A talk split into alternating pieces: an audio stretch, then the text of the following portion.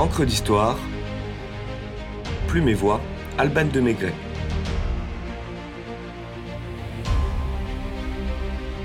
Jean-Eugène Robert Houdin, La science au service de l'illusion.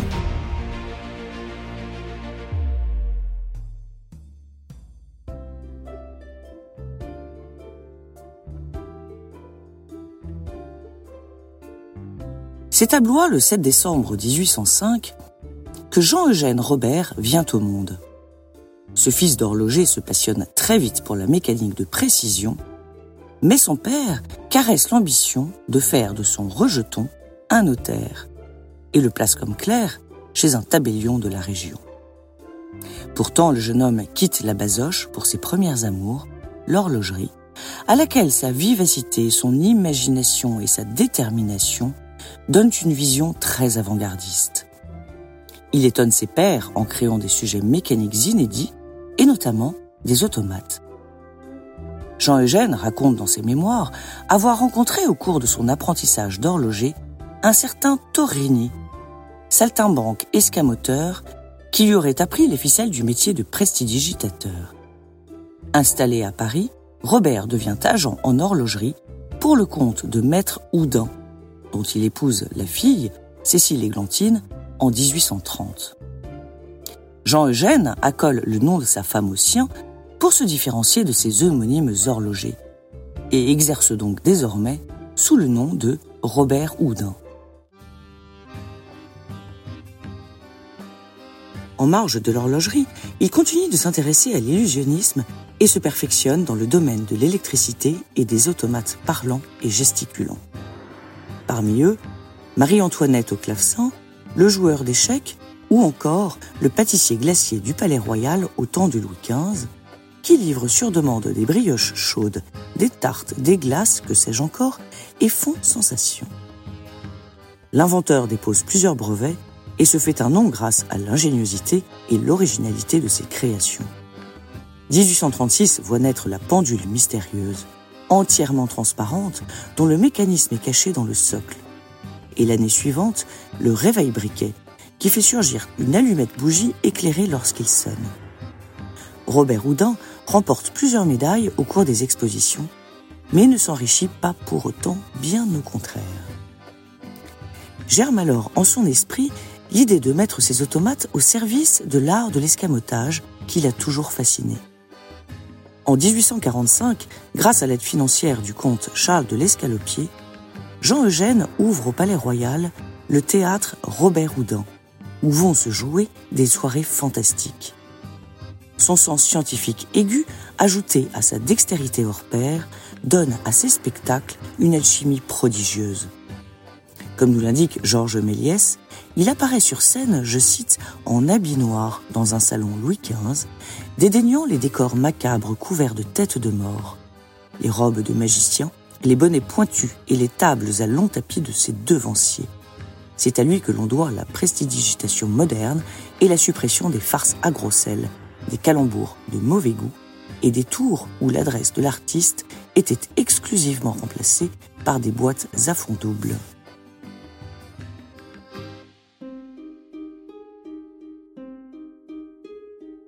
Nous sommes donc bien loin des bonimenteurs vulgaires.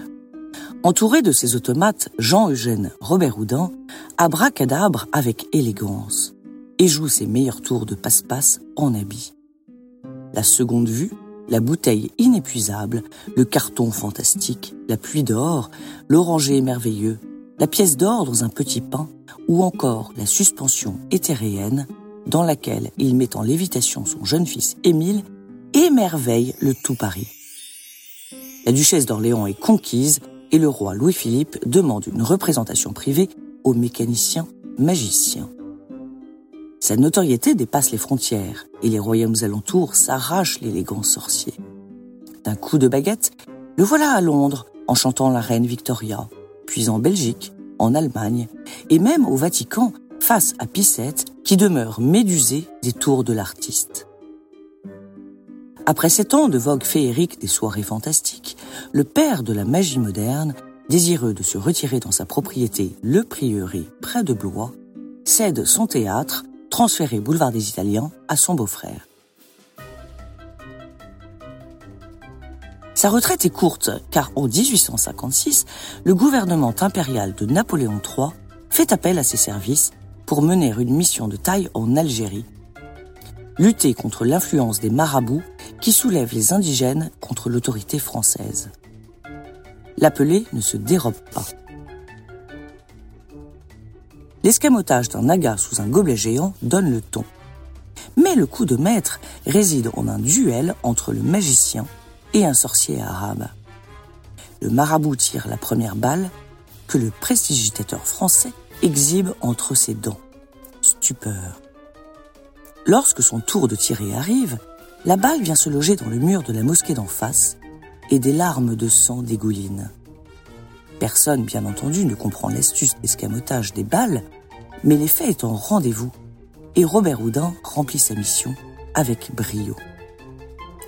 De retour en France, il poursuit ses recherches en électricité et en optométrie et invente un tas d'instruments comme un optomètre, un rétinoscope, une nouvelle pile ou un répartiteur électrique présenté à l'Académie des sciences.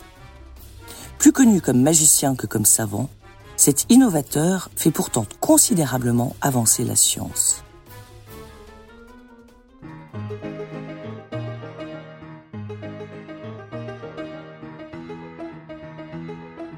Le prieuré devient la maison témoin des trucs et gadgets les plus inventifs.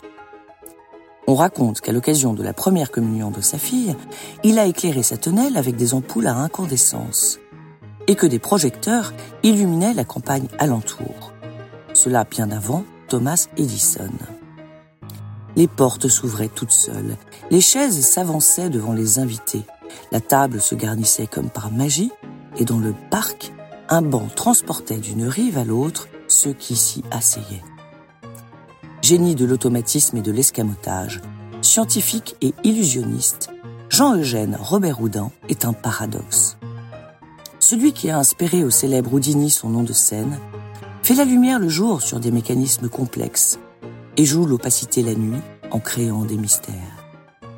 Loin d'être avare de ses talents exceptionnels, et sans doute conscient de son destin remarquable, il livre ses secrets, ou plutôt ses procédés, dans des récits devenus des références, comme Confidence d'un prestidigitateur, Le Prieuré, organisation mystérieuse pour le confort et l'agrément d'une demeure, ou encore Comment on devient sorcier, les secrets de la prestidigitation et de la magie.